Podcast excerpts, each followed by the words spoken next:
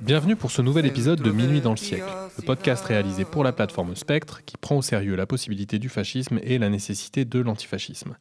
Alors aujourd'hui, on va parler d'écologie.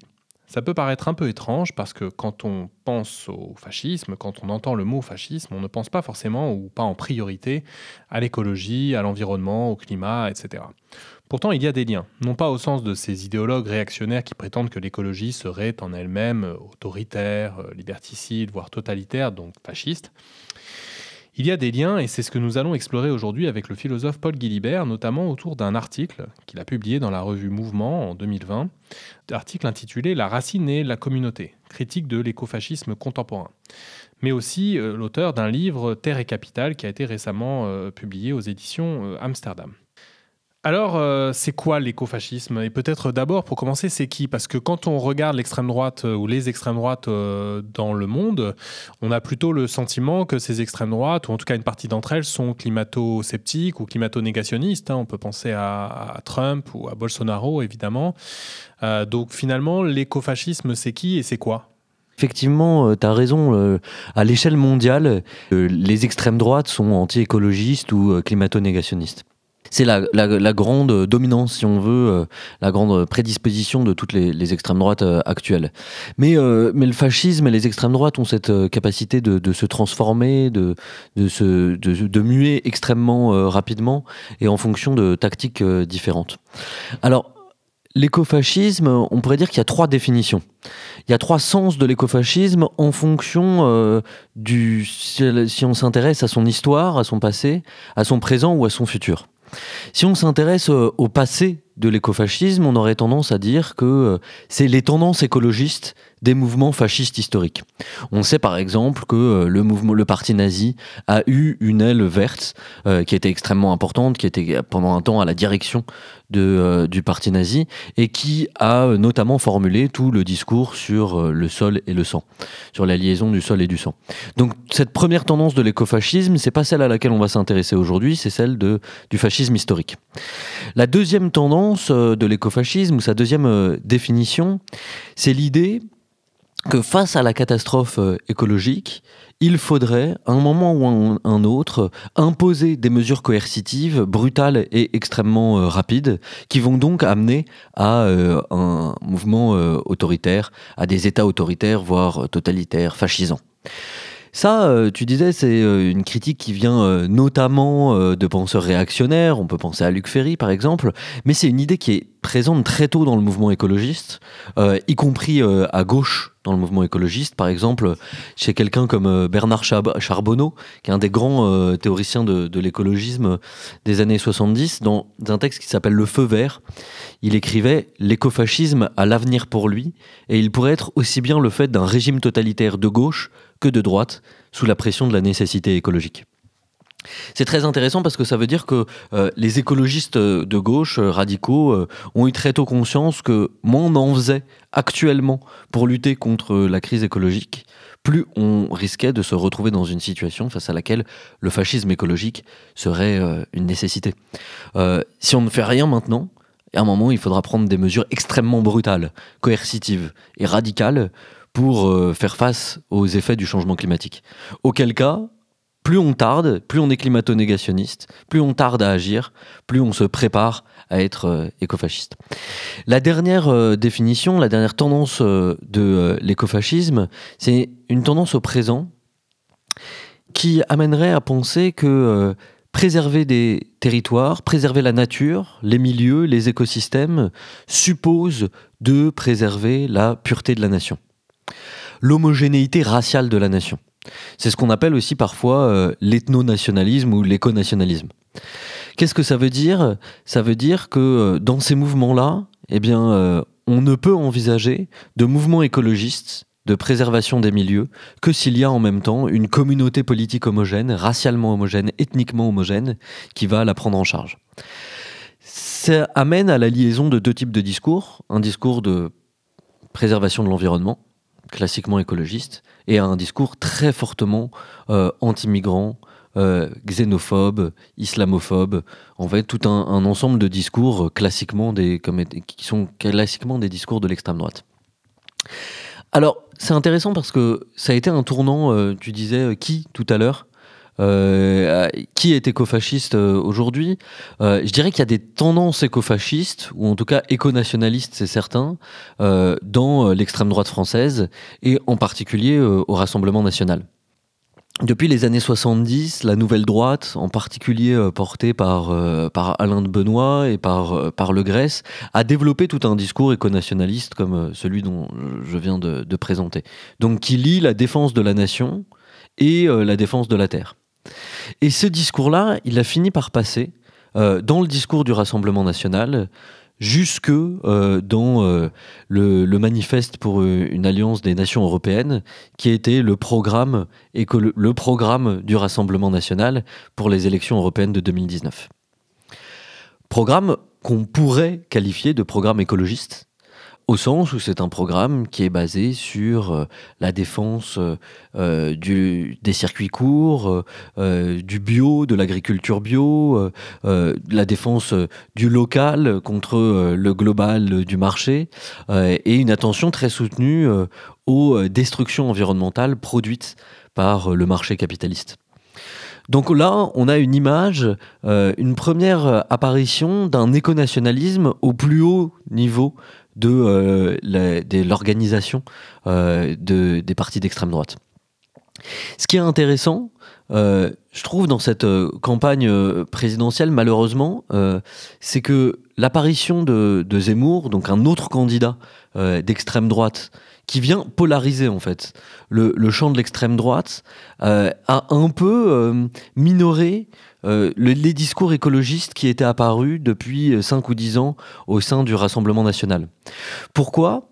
Parce que Zemmour, lui, n'est pas du tout un éco-nationaliste il est plus euh, centré sur une écologie qui a notamment été défendue et, présentée par, par Valeurs Actuelles et qui, est l'illustration de la position d'un auteur américain qui s'appelle Michael Schellenberger, euh, qui a écrit un livre qui s'appelle Apocalypse Zéro.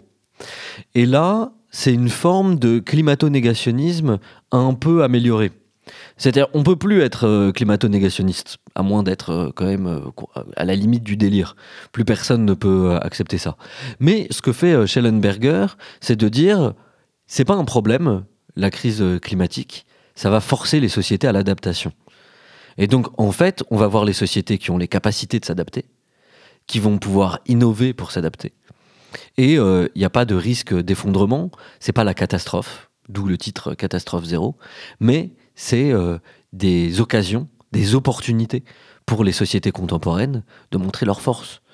Euh, et donc là, on a un discours, une sorte de survivalisme d'État qui est en train d'apparaître dans ces discours-là, et dire, bon ben on va voir, ceux qui arrivent à s'adapter, ce seront les grands vainqueurs de l'histoire du changement climatique. Euh, dans cette histoire-là, on a donc une autre version, assez différente de l'éconationalisme de Marine Le Pen, qui prend en compte en disant, bon, il faut faire une transition écologique pour limiter les effets du changement climatique, puisque dans cette version Schellenberger, valeur actuelle et je pense Zemmour de l'écologie, la crise climatique, c'est l'occasion de prouver sa supériorité sur le reste des nations. Alors tu as insisté sur le fait qu'il y avait eu à la fois l'émergence de courants à proprement parler écofascistes, qui par ailleurs pouvaient euh, avoir euh, euh, une longue filiation dans une tradition fasciste historique, nazie, etc., mais aussi l'introduction de thèmes, de thématiques environnementales, écologistes, dans le discours d'organisation d'extrême droite tels que le Rassemblement national, anciennement Front national. Mais finalement, qu'est-ce qui distingue cette écologie d'extrême droite, identitaire, qui parle de circuits courts, qui critique la mondialisation capitaliste, qui euh, nous parle du bio, de l'agriculture paysanne, euh, etc. Qu'est-ce qui la distingue d'une écologie euh, de gauche, radicale, anticapitaliste, etc. Alors ça c'est une question difficile et puis sur laquelle va s'axer ensuite toutes nos réflexions stratégiques, je pense pas simplement nos, questions de bilan et de, diagnostic. La première chose qui distingue, je crois que c'est la focalisation quasi complète sur des questions de population. Les écologies fascistes, les éconationalismes sont persuadés que le problème de la destruction des écosystèmes, de la destruction des milieux, est liée à une augmentation quantitative mathématique de la population sur un territoire donné. Euh, à cet égard, c'est un texte très important euh, pour l'écologie contemporaine, qui est sans doute le texte le plus cité de l'écologie politique, qui est La tragédie des communs de Gareth Hardin.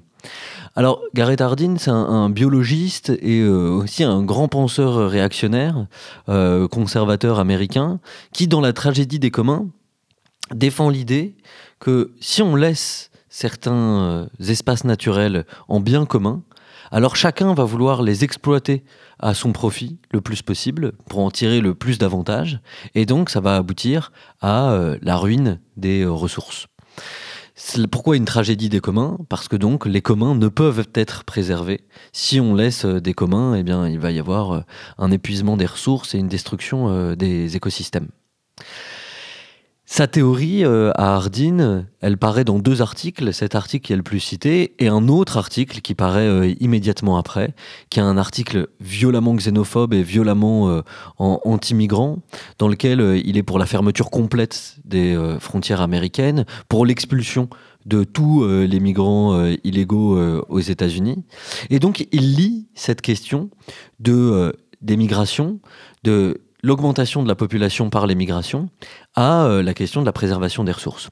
Et je pense qu'on a là, euh, si tu veux, le nœud principal de euh, l'écofascisme ou de l'éconationalisme. L'idée selon laquelle les environnements, les milieux seraient menacés par une augmentation de la population augmentation de la population qui serait liée aux migrations. Et donc là, tu vois que le vieux thème euh, de la critique euh, des migrations, euh, de la critique xénophobe, des critiques racistes, etc., retrouve le thème ou s'allie avec le thème écologiste de la préservation des milieux. C'est quelque chose qu'on voit chez le terroriste Brandon Tarrant, non? Exactement. Alors, euh, le Brandon Tarrant, euh, c'est euh, le, le, terroriste qui a, qui a tué 51 personnes en Nouvelle-Zélande, à Christchurch, dans, dans deux mosquées. et il l'a fait lui-même en se définissant comme écofasciste et comme éconationaliste. Avec toute cette idée, c'est un grand lecteur de Renaud Camus aussi et de la théorie française du grand remplacement, avec l'idée que si les populations augmentent du fait des migrations, non seulement les populations blanches vont être euh, remplacées, mais en plus les populations vont être trop importantes pour euh, être soutenues par les écosystèmes qui vont euh, donc s'effondrer. Donc là, voilà, il y, a ce lien qui apparaît. donc on avait parlé de Marine Le Pen tout à l'heure et du Rassemblement national. Tarente aussi, c'est extrêmement important. quelques mois plus tard, aux États-Unis, il y a un autre attentat contre des personnes hispaniques qui est, fait au même nom de, euh, du grand grand placement et euh, de l'écofascisme. Donc euh, cette idée-là, si tu veux, pour résumer, c'est quoi? C'est que dans l'écofascisme, il y a une liaison très, très étroite entre la pureté de la nation, l'homogénéité raciale de la nation et la capacité à défendre des territoires d'un point de vue écologique. Mais homogénéité raciale au sens où la race est ici redéfinie un peu différemment de ce qu'on entend généralement, ou de ce qu'entend la majorité des gens, c'est-à-dire quelque chose de biologique ou plutôt d'ailleurs de pseudo-biologique. Ici, la race n'est pas tant finalement euh, pensée de cette manière-là, non? Alors ça aussi, c'est intéressant, je pense, c'est que on a eu tendance euh, depuis les années 80 à euh, distinguer deux formes euh, de racisme. Un racisme biologique, caractéristique du 19e siècle et du début du 20e siècle, qui serait fondé sur l'idée pseudo-scientifique qu'il existerait au sein de l'espèce humaine des différences de race fondées sur des différences biologiques. On a considéré que cette forme de racisme était révolue et qu'était apparue une nouvelle forme de racisme, un racisme culturel, qui donc euh, considérerait que l'homogénéité d'un peuple, d'une culture, serait plus ethnique que raciale, c'est-à-dire euh, définie par euh, des traits culturels. Il me semble que là, cette division entre le biologique et le, culturel, elle est remise en cause par les théories écologiques de la race, au profit d'une sorte de racisme intégral. Un racisme intégral dans lequel les différences culturelles s'inscrivent dans une histoire des rapports à la terre et à la nature. C'est parce que euh, certains peuples ont toujours vécu sur certains territoires, les ont transformés d'une certaine manière, qu'ils se sont donné leur propre identité, qui est donc à la fois une identité culturelle et en même temps une identité naturelle. Il y a donc une naturalisation euh, du racisme culturel dans euh, les théories écologiques. Elles apparaissent, euh, le, racisme culturel ou les, les différences ethnoculturelles apparaissent comme ancrées dans des rapports distincts à la nature. Et c'est en fait le fondement d'une sorte d'ethno-différentialisme écologique qui est très présent maintenant dans euh, l'extrême droite française, qui était présente dans le Grèce et dans la, nouvelle droite, autour d'Alain de Benoît, et qui est maintenant très présent au sein du Rassemblement national. La manière dont euh, les peuples ont pris soin de euh, leur milieu, de leur terre, des paysages éternels de la nation, a déterminé leur identité culturelle, qui n'est donc pas seulement une identité culturelle, mais aussi toujours en même temps une identité écologique. Tu as évoqué la nouvelle droite et le Grèce, peut-être que ça vaut le coup de, préciser de, quoi on parle? La Nouvelle Droite et le, le, Grèce, c'est un, groupe de réflexion euh, politique qui naît en 68 euh, et qui naît notamment autour euh, d'Alain de Benoît, avec la volonté de redonner à la droite une, une puissance théorique, une puissance culturelle face à la puissance culturelle de l'extrême gauche, de la gauche marxiste, etc. Et il s'agit donc de reformer, de faire ce qu'ils appellent de la métapolitique, c'est-à-dire former une hégémonie culturelle autour de thèmes qui seraient des thèmes spécifiquement de, de, droite, voire d'extrême droite. Et dans ce grand travail de brassage idéologique, de reconfiguration idéologique de la droite, euh, il mobilise énormément la question de l'enracinement. L'enracinement, c'est quoi? C'est euh, le fait euh, d'appartenir à un territoire. D'appartenir à un territoire depuis des générations. Territoire qui est donc transmis de génération en génération au sein d'un même collectif, au sein d'une même communauté. La métaphore de l'enracinement, elle est, intéressante. Évidemment, c'est une très vieille métaphore euh, qui, trouve son origine, y compris euh, dans l'antisémitisme euh, européen contre la diaspora juive, mais qui est en réalité une métaphore qui est rejouée dans quasiment toutes les générations de, de l'extrême droite, mais qui là trouve un sens écologique à partir du Grèce. Alors, il faut être attentif à cette métaphore. L'enracinement, c'est quoi? Par exemple, un arbre. Euh, ses racines poussent. Donc il croit, et à mesure que le temps passe, qu'il croit, il croit en restant toujours sur place, dans un même espace, dans un espace défini par des frontières qui sont les frontières que définissent ses racines ou la forêt dans laquelle il est planté. Donc le temps qui passe, c'est un temps qui ne peut pas être évalué par une mobilité euh, géographique simplement par une croissance sur un même espace. Donc la métaphore euh, de l'enracinement pour euh, une communauté politique, c'est exactement celle-là. Une bonne communauté politique, c'est une communauté qui ne se déplace pas.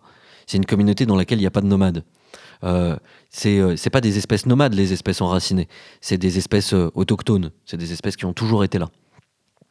Et donc, ça veut dire que par opposition aux peuples qui bougent, par opposition aux personnes en situation migratoire, les personnes légitimes dans leur communauté politique, c'est celles qui ont hérité leur territoire des générations antérieures. Et donc avec cette idée très forte, je pense, d'un héritage du territoire depuis les, depuis les époques antérieures, qui signifie à la fois héritage national, identité de la nation, sur laquelle, euh, euh, qui a des frontières déterminées depuis extrêmement longtemps et qu'il faut défendre, donc défense des frontières nationales contre l'émigration et les envahisseurs, et en même temps héritage de la propriété privée, euh, c'est-à-dire transmission au sein de la famille euh, de la terre, qui va euh, être le garant du fait qu'on prenne bien soin de, de ces territoires. Donc les, les, deux, les deux aspects qui sont liés ensemble, je pense, dans ces écologies de l'extrême droite, c'est la souveraineté nationale et la propriété privée comme garantie d'une préservation euh, des, territoires et, des milieux naturels. Alors si on continue l'exploration de, des, écologies d'extrême droite, est-ce que ce tournant euh, signifie que l'extrême droite abandonne en quelque sorte une position qui était sans doute une position traditionnelle de l'extrême droite, qui considère que la production, notamment industrielle, euh, militaire, etc., bon, est un élément de, de, la puissance de la nation euh, qui devrait la distinguer de d'autres nations? Et est-ce que notamment la question du nucléaire est pensée un peu différemment d'autrefois?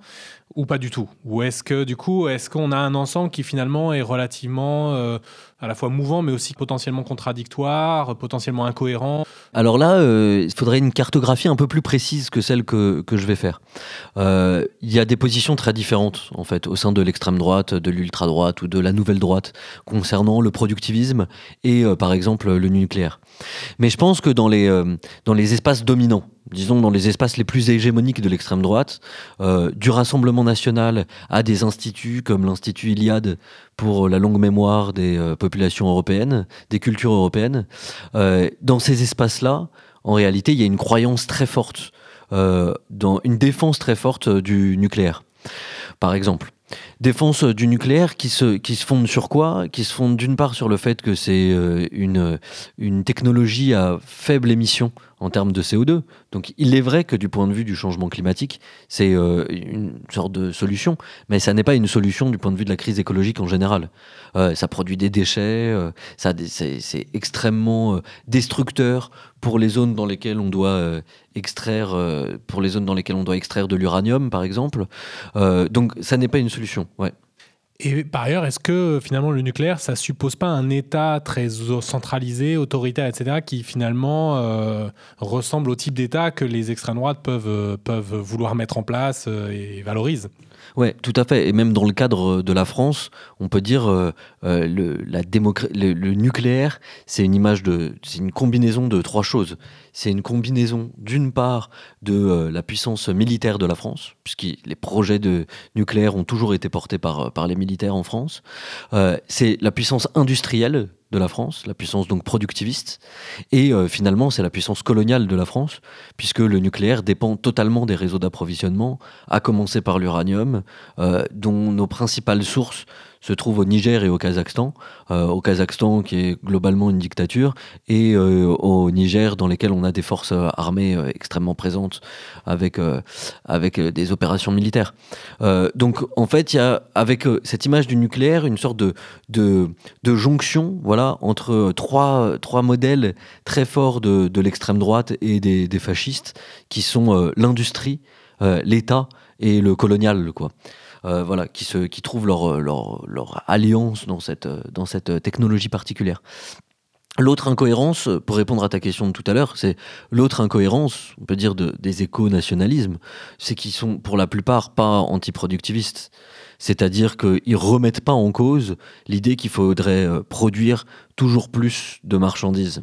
Il y a une partie de l'extrême droite euh, plus euh, antiproductiviste, mais elle me semble très minoritaire. Euh, les, les parties émergées de l'extrême droite, les plus structurantes, elles, elles sont en France en tout cas, elles sont très, elles restent très productivistes parce qu'en fait, elles restent quand même liées à la défense de la nation et du capital. Si tu es antiproductiviste, ce que tu dois introduire, c'est une critique des formes d'exploitation du travail. En gros, si on considère que euh, la crise écologique, c'est euh, un effet du productivisme, on considère que c'est un effet d'une certaine manière de produire. Et que dans cette certaine manière de produire, eh ben, il y a des producteurs. Que ces producteurs, c'est des travailleurs, et que ces travailleurs, euh, dans le capitalisme, c'est des travailleurs exploités par le capital. Donc, à chaque moment du cycle de la destruction de la nature, il y a des formes d'exploitation spécifiques du travail. C'est ça être antiproductiviste. C'est dire qu'il faut arrêter de produire comme on le produit et autant qu'on produit. Et donc, ça implique aussi de modifier complètement euh, les procès de travail. Euh, mais une subjectivité, je pense que les écofascistes euh, ont du mal à mobiliser, évidemment, c'est la subjectivité de travailleurs. Ils préfèrent la subjectivité de la nation, du peuple, plutôt que celle des travailleurs ou des prolétaires, puisque ça suppose d'avoir au sein de la nation un affrontement de classe. Or, euh, ce qu'ils ce veulent en tant que fascistes, c'est la dissolution de toutes les autres contradictions, de toutes les contradictions et de tous les conflits qui sont internes à la nation, euh, pour promouvoir une forme de, ouais, de, de- cohésion, d'homogénéité euh, raciale nationale. Alors, il y a une autre dimension sur laquelle euh, se distinguent évidemment ces écologies euh, d'extrême droite, identitaires, des écologies de gauche, euh, progressistes, etc. C'est euh, c'est cette dimension que tu as évoquée tout à l'heure du racisme, de la xénophobie, du rapport aux migrations, etc. Euh, et il y a la question euh, du genre, euh, sur lequel voilà, on va retrouver en général des, écologies d'extrême droite qui s'opposent, par exemple, à l'ouverture du, droit au mariage pour les couples de même sexe, aux modifications de, des, des- des- des- des modes de filiation, etc. Est-ce que tu peux nous en dire un peu plus sur notamment comment ça s'insère dans la logique, dans la, rationalité de cette écologie d'extrême droite? Ouais, alors là c'est très intéressant parce que c'est il y a une grande porosité entre euh, des écofascismes, des écologies d'extrême droite et des écologies très à droite, mais qu'on ne peut pas dire é- écofascistes, je pense, euh, ni euh, d'extrême droite, qui sont par exemple les écologies euh, d'une droite catholique intégriste, qui s'incarnent dans un certain nombre de, revues maintenant, dans certains discours, même portés par le pape, etc. C'est quoi, ces écologies, intégristes catholiques? C'est des écologies qui vont pouvoir être très critiques à l'égard euh, des destructions capitalistes de la nature, mais qui vont toujours se servir du concept de nature comme d'une norme, d'une loi euh, universelle à laquelle euh, toutes les sociétés humaines et toutes les pratiques humaines doivent se, co- se conformer. Qu'est-ce que ça veut dire? Ça veut dire par exemple, euh, si on dit euh, que euh, la famille hétérosexuelle ou euh, les pratiques hétérosexuelles sont des pratiques naturelles, toutes les autres pratiques, toutes les autres modes d'organisation de la filiation, par exemple, seraient contre nature et devraient donc être euh, critiquées ou euh, interdits. En faisant jouer euh, la nature comme norme, là, on, décale un peu la question, qui est plus simplement la question de la préservation des environnements. Mais la nature devient, cette idée de la nature devient un moyen de légitimer des euh, rapports existants et voire de légitimer des rapports de domination. On va dire euh, toutes les formes hétérosexuelles sont des formes normales, légitimes, les formes et homosexuelles par exemple d'organisation euh, de la vie sociale, d'organisation de la reproduction, elles euh, sont des formes euh, illégitimes. Et donc là, il y a une porosité, comme je le disais, euh, très forte entre les écofascismes et euh, des écologies euh, plutôt euh, de droite, mais par exemple plus, euh, plus chrétiennes, qui se jouent sur l'idée qu'il faut contrôler la parenté. Qu'il faut contrôler la parenté, qu'il faut contrôler la structure de euh, la famille sous peine de perdre le contrôle sur la reproduction de la nation. Alors dans l'écofascisme, ça c'est beaucoup plus clair. Euh, c'est l'idée que la maîtrise sur la parenté, sur les structures de la parenté et sur la filiation, est aussi une maîtrise raciale. Euh, il va falloir contrôler la famille, la manière dont la famille se, fait et se reproduit pour pouvoir s'assurer la reproduction d'une communauté blanche et homogène. En contrôlant le corps des femmes, eh bien, euh, dans un système patriarcal, eh bien, on peut contrôler la quantité de population et puis on peut aussi contrôler quel type de population se reproduit. D'où l'importance euh, du fait de euh, contrôler, les femmes, contrôler le genre, contrôler la filiation dans, euh, les, discours, dans les discours écofascistes. C'est comme si c'était une condition à la reproduction raciale de la communauté en période de, crise écologique. Et sur la question raciale dont tu parlais il y a un instant, je pense qu'il faut avoir en tête que l'écologie est en train de devenir la nouvelle matrice de racialisation de l'extrême droite.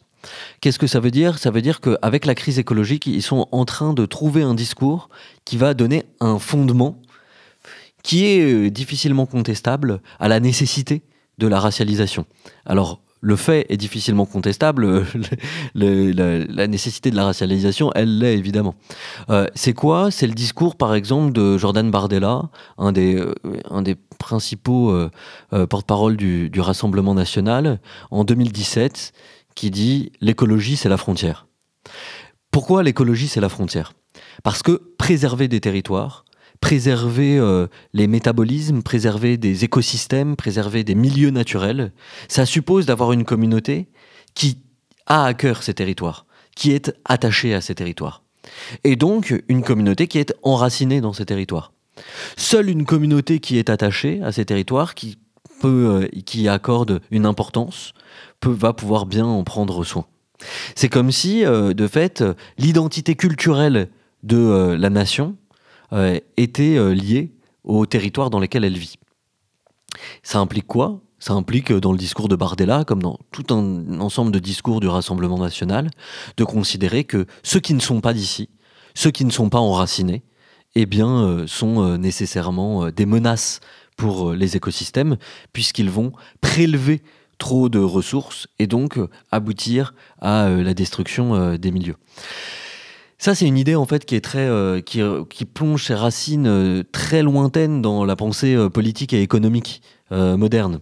C'est une idée, euh, c'est une sorte d'actualisation euh, raciste et écologique de la pensée de l'économiste des tournants du 18e et 19e siècle, Thomas Malthus. Malthus, il avait élaboré une loi de la population dans laquelle l'accroissement de la population amenait nécessairement à une situation dans laquelle il y avait un prélèvement trop important sur les ressources, prélèvement trop important sur les ressources qui aboutit à des situations de rareté, euh, de famine qui donc conduisent à l'effondrement de la population. Et donc on a comme ça un ensemble de cycles dans lesquels l'augmentation de la population produit un effondrement des ressources, qui produit un effondrement de la population, etc. etc. Euh, or, euh, les idées de l'extrême droite contemporaine, de l'extrême droite écologiste contemporaine, eh bien, elles s'enracinent sur une sorte de néo-malthusianisme, sur l'idée que si la population augmente à cause de l'immigration, eh bien, euh, les ressources vont s'effondrer. On va donc non seulement menacer la survie des populations euh, autochtones, mais en plus, on va euh, menacer les environnements. Donc là, on trouve une sorte de nouvelle justification écologiste contre l'émigration. C'est ça le sens de cette phrase hyper forte, l'écologie c'est la frontière.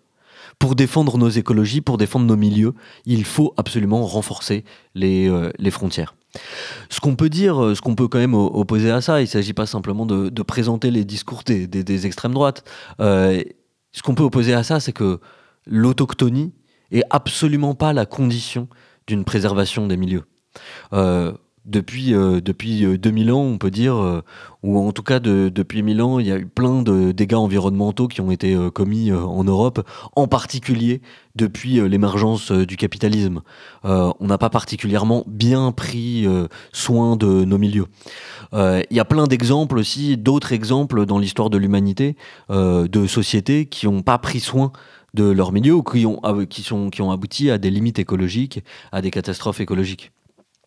Le fait d'être enraciné dans un territoire garantit pas, absolument pas, euh, le fait de prendre soin de ce territoire et, de ses milieux.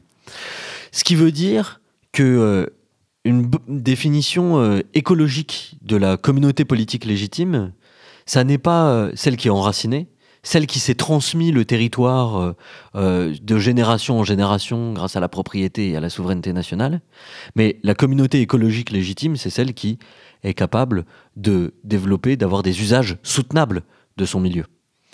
La question, c'est pas d'être enraciné, mais c'est d'avoir des usages du territoire ou du milieu qui fait que euh, euh, le milieu peut continuer à exister tel qu'il tel qu'il existait et qui continue de fournir les conditions de vie des euh, personnes qui l'habitent.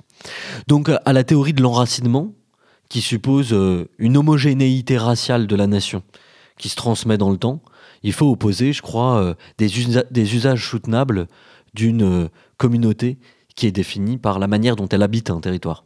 Et ça, je pense, c'est très important parce qu'ils mettent le point sur quelque chose de très fort, euh, le fait qu'il n'y aura pas d'écologie sans soins et soucis apportés au territoire, aux environnements dans lesquels on vit.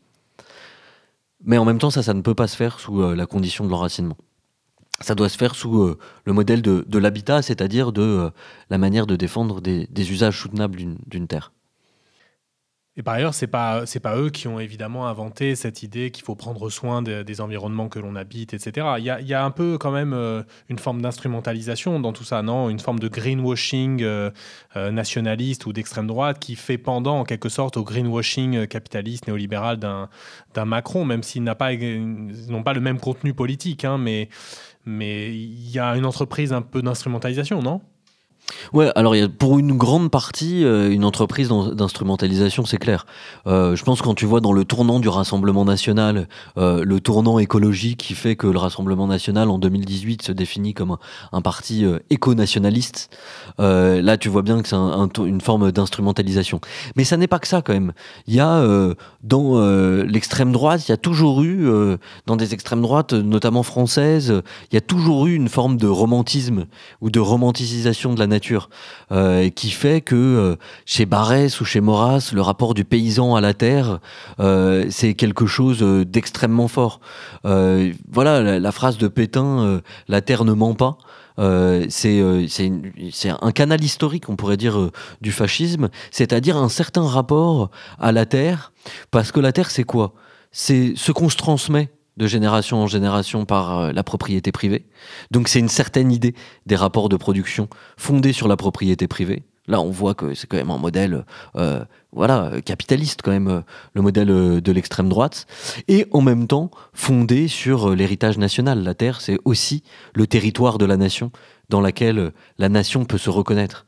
Euh, elle peut se reconnaître dans ses frontières, dans son hexagone, dans des frontières qui vont être naturalisées en plus. On va insister sur la dimension naturelle des frontières de la France, par exemple.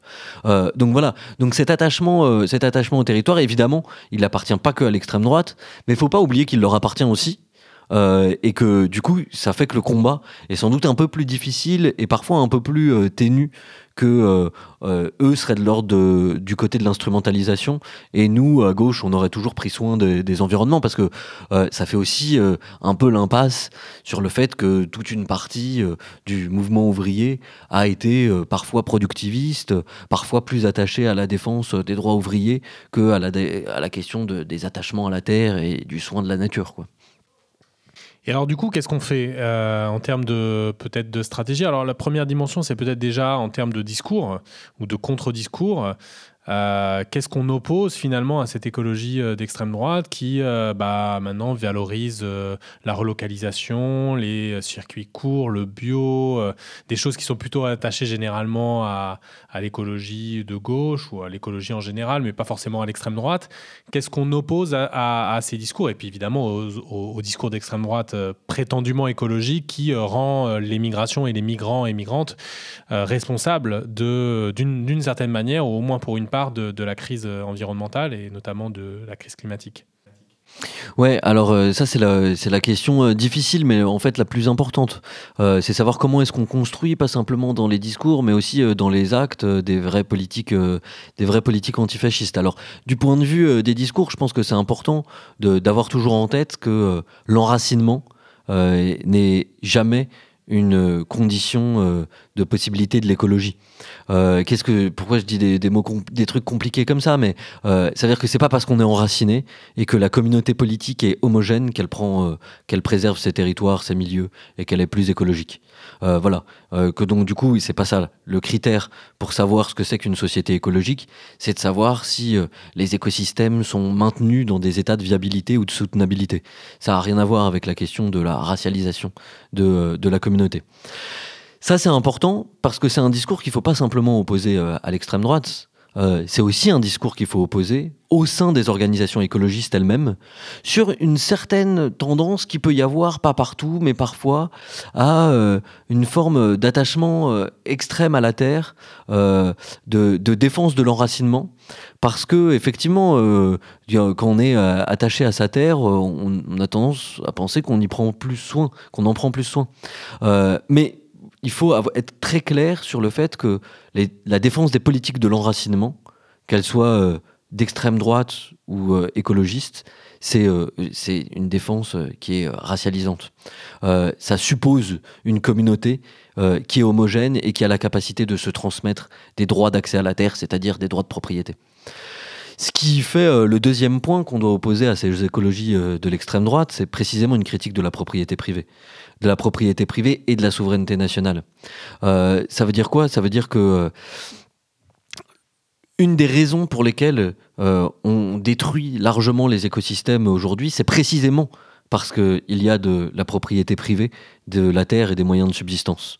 Euh, c'est précisément parce que certains qui sont des capitalistes euh, ou qui sont soumis à la logique du marché veulent le plus de rentabilité de leur terre. C'est parce que la terre, chaque parcelle de terre, ou le plus possible, sont soumises à la valorisation du capitaliste. Euh, c'est pour ça qu'on construit des mines hyper extractivistes qui euh, détruisent les environnements. Euh, c'est la raison pour laquelle les agriculteurs sont contraints, pour être rentables sur le marché, sur le marché agraire, de, produire toujours plus et donc de détruire toujours plus et d'appauvrir toujours plus les sols sur lesquels ils, cultivent. Et c'est pour ça que une des, choses qu'on doit leur opposer, c'est précisément euh, l'abolition de, la, de la propriété privée euh, de la terre et euh, des moyens de subsistance. Défendre l'élargissement des communs, des communs naturels, comme au contraire condition de possibilité pour, pour défendre des usages plus soutenables de la terre. Mais après, encore une fois, aller sur ce discours-là, aller dans le discours anti-extrême droite, ça suppose euh, pas simplement d'aller contre l'extrême droite. Ça suppose aussi d'aller contre ceux qui sont au pouvoir euh, depuis euh, pas mal de temps et, qui font des mesures qui renforcent l'extrême droite. Je pense par exemple à, des politiques très néolibérales qui peuvent être celles de Macron, d'Angela Merkel ou de dirigeants qui sont pas des dirigeants fascistes, qui sont des dirigeants néolibéraux. Qu'est-ce que c'est que ces, euh, politiques euh, qui mènent euh, C'est par exemple sur les gilets jaunes. sur les gilets jaunes, l'idée qu'on va faire une taxe carbone que tout le monde va payer, alors qu'on sait que tout le monde ne pollue pas du tout de la même manière. on sait que les riches polluent beaucoup plus que les classes populaires. et, et, bien, si on fait payer à tout le monde la, taxe carbone et la transition écologique de la même manière, on fait des mesures extrêmement injustes. Et donc, on monte en fait toute une partie de la population contre des euh, idées écologistes, puisque les idées écologistes apparaissent comme euh, des idées de riches, euh, ce qu'elles deviennent en fait. faites de la manière dont Macron l'a fait, la transition écologique, c'est une idée de riche.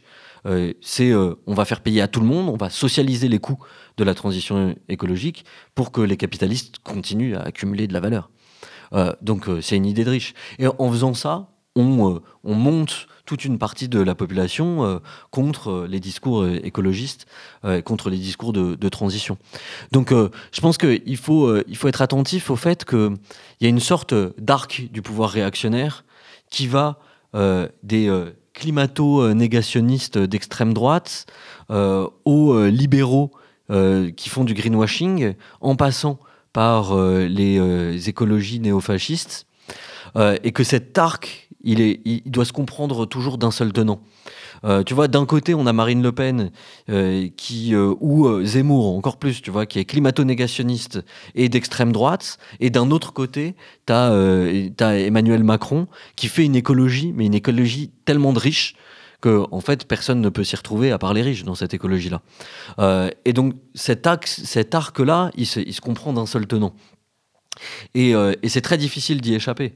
Parce que euh, entre, entre les, les, les, néolibéraux autoritaires qui font de la transition écologique et ceux qui vont au contraire être climato-négationnistes, il y a un panel de positions extrêmement fortes en fait dans, dans la droite ou dans, dans l'extrême droite. Quoi. Et puis aucun finalement ne s'affronte ou ne prétend s'affronter au capital fossile. Et aucun ne s'affronte au capital. Au capital fossile, c'est plus compliqué en France. Parce que en fait, euh, si le capital français, pourrait s'affronter assez facilement au capital fossile. Et d'ailleurs, quand euh, Macron défend que le nucléaire soit une énergie verte dans la taxonomie européenne, euh, alors qu'on sait déjà que le fossile ne va pas l'être, il fait un coup qui est un coup en fait du capital fissile français. Euh, la France, c'est un des pays les plus où l'énergie atomique est la plus développée. Et donc, du coup, dans la part de production électrique, c'est 75% de la production électrique française qui est faite à partir de, à partir de nucléaire. Et donc, certes, il y a des énormes entreprises de l'énergie fossile comme Total en France, mais il y a aussi tout un autre secteur énergétique nucléaire. Et donc, en fait, euh, les, capitalistes, il pourrait y avoir un, affrontement au sein du capital énergétique entre euh, le capital fossile et, le capital nucléaire. Euh, et il pourrait, d'ailleurs, Macron, en fait, c'est un peu la, voie qu'il est en train de, qu'il est en train de, de tracer.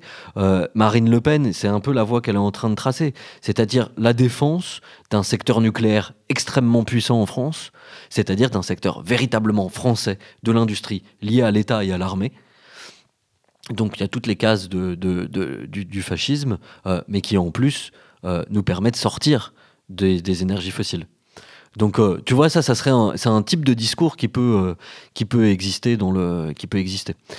Ce qui me semble en définitive qui doit faire notre notre limite avec euh, les écologies euh, les écologies fascistes c'est euh, la question des frontières. C'est celle que citait Bardella.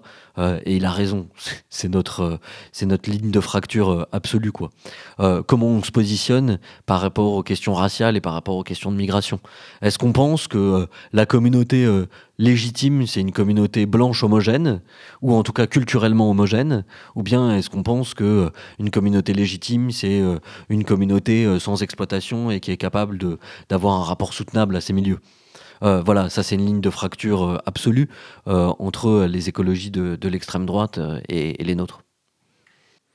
Et alors simplement pour finir sur les stratégies que peuvent mettre en œuvre les antifascistes sur ce terrain-là, qui est le terrain environnemental, écologique, face à l'extrême droite et face à tous ceux et toutes celles qui, en favorisent les succès, qu'est-ce, que, qu'est-ce qui peut être fait à ton avis? Bon, déjà, je pense que ce qui est important, c'est que euh, les, mouvements antifascistes, ils le font déjà, et c'est, voilà, il faut, faut continuer dans cette euh, tendance-là. Aille sur le terrain des écologistes, en leur disant que les questions qu'ils posent sont aussi des questions d'antifascisme. Euh, en montrant que euh, la question des, politiques migratoires, c'est une question centrale euh, des, questions écologistes, en montrant que le développement de l'autoritarisme, c'est une question centrale des politiques écologistes, que la communauté homogène, pure, raciale, c'est aussi une question centrale des, des questions écologiques. Donc aller sur le terrain, euh, des, écologistes en tant qu'antifascistes pour leur montrer à quel point euh, euh, l'écologie est une question est une question d'antifascisme. Mais ça suppose aussi peut-être d'avoir voilà un projet un peu plus un projet un peu plus général, c'est-à-dire considérer qu'il n'y a pas que les fascistes qui, sont, qui font le lit du fascisme. Euh, et, que, comme je le disais il y a un instant, je pense que des politiques euh, comme celle de Macron, elles font euh, le lit du fascisme véritablement, alors qu'on ne peut pas dire que c'est un, fasciste en tant que tel. ça suppose qu'il faut aussi avoir des politiques d'opposition qui soient pas simplement des politiques d'opposition à, des, à des, groupes fascistes ou à des pensées fascistes, mais aussi à ce qui en fait le lit, c'est-à-dire au capitalisme néolibéral autoritaire contemporain. C'est-à-dire avoir une capacité de, projection euh, voilà, une capacité de, projection, euh, d'invention de mode d'organisation et d'invention de société euh, qui aillent à l'encontre de leur projet. et qui replace, je pense, ça c'est vraiment important, la question du travail et de l'exploitation du travail au cœur d'une société euh, émancipée. C'est, à mon avis, c'est seulement si tu défends une société émancipée euh, qui est, dans laquelle euh, les travailleurs sont émancipés que tu peux défendre une société véritablement écologique parce que, comme je le disais tout à l'heure, il n'y a, pas de, destruction de la nature qui soit pas liée à des formes d'exploitation du travail. Ce qui fait que le projet, voilà, je pense, le projet communiste, ça reste le meilleur antidote à la fois pour développer une société écologique et pour lutter contre le fascisme. Pourquoi? Bah Parce que c'est un, projet dans lequel, euh, en émancipant euh, les travailleurs, en s'émancipant, euh, ils vont polariser le social sur un autre rapport que étrangers et nationaux. Vont le polariser sur le rapport entre capital et travail. Et que ce rapport-là, il permet d'échapper aux, grandes, oppositions xénophobes entre nous et, eux, eux étant les ennemis on pourrait aussi se dire finalement, juste pour, euh, pour te pousser un peu, que dans la mesure où, où les, minorités euh, ethno-raciales sont aussi souvent euh, les plus frappées par la crise environnementale, euh, notamment parce qu'elles ce sont les franges les plus exploitées, les plus opprimées des classes de, la classe ouvrière, de la classe travailleuse aujourd'hui dans les pays du Nord global. Finalement, c'est aussi une question antiraciste et pas résumable totalement à, au conflit capital-travail. Où il y, a, y a cette question qui a été mise en évidence par pas mal de travaux de, de racisme environnemental. Donc en termes de, construction d'un projet ou de stratégie écologiste, euh, pour aujourd'hui, peut-être qu'il y a cette dimension-là également. Ouais, ouais, non, mais ça, c'est ça, c'est clair. Hein. Je pense pas que que tout se résume euh, à simplement l'antagonisme du capital et du travail. Alors, pour revenir sur le, concept de racisme environnemental que tu mobilises, je pense qu'il faut le il faut le définir rapidement. Le concept de racisme environnemental, c'est un concept qui naît dans les années 80 aux États-Unis. Euh, avec un, un événement euh, un peu mythique qui sert de naissance euh, au mouvement de la justice environnementale, qui est l'installation dans le comté de Warren, en Caroline du Nord, d'un centre d'enfouissement de déchets hyper toxiques, de, déchets chimiques hyper toxiques. Il se trouve que le comté de Warren, l'endroit dans lequel les déchets doivent être entassés, est un endroit africain-américain majoritairement noir. Et les arguments euh, pris euh, par euh, les gens qui enfouissent les déchets là sont officiellement des arguments racistes. Euh, c'est pas des arguments écologistes, ça va moins détruire les nappes phréatiques, etc. Mais c'est en, gros, les populations qui sont là n'ont pas grand-chose à faire qu'on enfouisse des déchets de ce type-là chez eux. Et en fait, naît à ce moment-là euh, donc tout un mouvement contre ce racisme environnemental. C'est quoi? C'est-à-dire le fait qu'il y ait des injustices environnementales. Par exemple, le fait que la plupart des, des pollutions affectent les populations pauvres africaines américaines aux États-Unis. Donc il y a des inégalités environnementales qui renforcent le racisme et qui viennent renforcer des logiques racistes préexistantes. Donc euh, le, traitement des environnements produit de la racialisation et produit des injustices euh, environnementales. Du coup, euh, le mouvement pour euh, la justice environnementale, il naît à ce moment-là comme un mouvement de lutte contre le racisme et contre, et contre ces inégalités. C'est clair que là, euh, c'est pas tant une question d'opposition, d'antagonisme du capital et du travail. Il y a euh, euh, une autonomie du racisme dans ce contexte-là qui fait que les populations noires sont opprimées en tant que noires et pas simplement en tant que, en tant que travailleurs, c'est clair. ce qui veut dire que effectivement, euh, euh, tu as raison, il n'y a pas de politique, euh, il n'y a pas de politique écologiste radicale sans une politique qui prenne en compte cette question des inégalités environnementales et du racisme environnemental. Donc, du fait que certaines populations sont racialisées et opprimées par leur racialisation en tant que telles. Merci Paul Guilibert. Bah, merci pour l'invitation. Et on se retrouve donc pour un, bientôt pour un nouvel épisode de Minuit dans le siècle sur la plateforme Spectre. Et je vous invite évidemment à lire l'ouvrage de Paul, euh, Terre et Capitale, publié récemment aux éditions Amsterdam. À bientôt.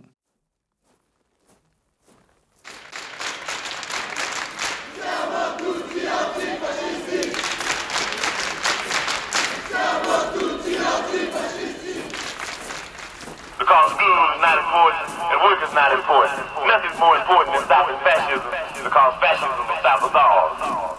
O povo é quem mais ordena dentro de ti a cidade.